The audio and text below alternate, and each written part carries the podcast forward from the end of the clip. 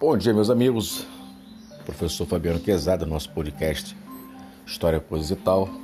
Continuando hoje sobre o assunto crises mundiais, hoje falando sobre é, a crise financeira de 2008, onde o crédito fácil e a disseminação de um investimento podre pelo mundo todo estão na raiz da crise financeira de 2008. Por volta de 1998, os bancos dos Estados Unidos começaram a emprestar dinheiro a muita gente que não tinha como pagar. Mesmo quem estava desempregado, não tinha renda nem patrimônio, conseguia ser aprovado pelo banco para receber o financiamento. E poderia dar a própria casa como garantia para vários empréstimos. Esse tipo de crédito era conhecido como subprime, segunda linha. O volume de financiamento desse tipo era gigantesco CDOs e calote. Os bancos passaram então a misturar essa dívida de alto risco, pouca chance de ser paga, com dívidas de baixo risco, de clientes com bom histórico de pagamento e montar vários pacotes, as chamadas CDO, obrigações de dívida com garantia em tradução livre, né?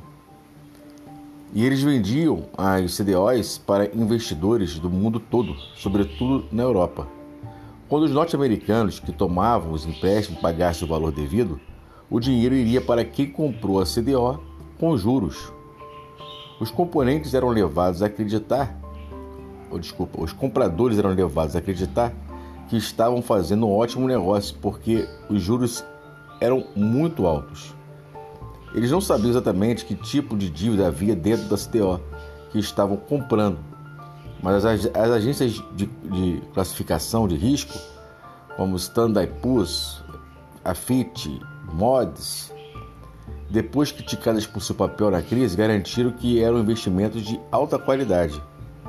O problema é que os devedores não pagaram suas dívidas, como já é previsto, né? Como essas dívidas estavam nas mãos de bancos e fundos de investimentos no mundo todo, houve um efeito dominó no mercado.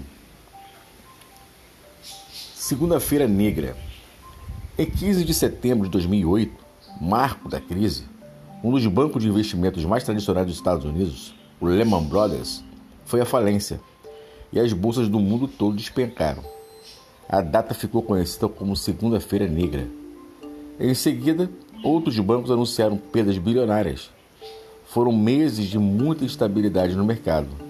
Para tentar evitar quebradeiras em série, Governos de vários países anunciam plano de socorro à economia, injetando bilhões em bancos. Recessão e desemprego.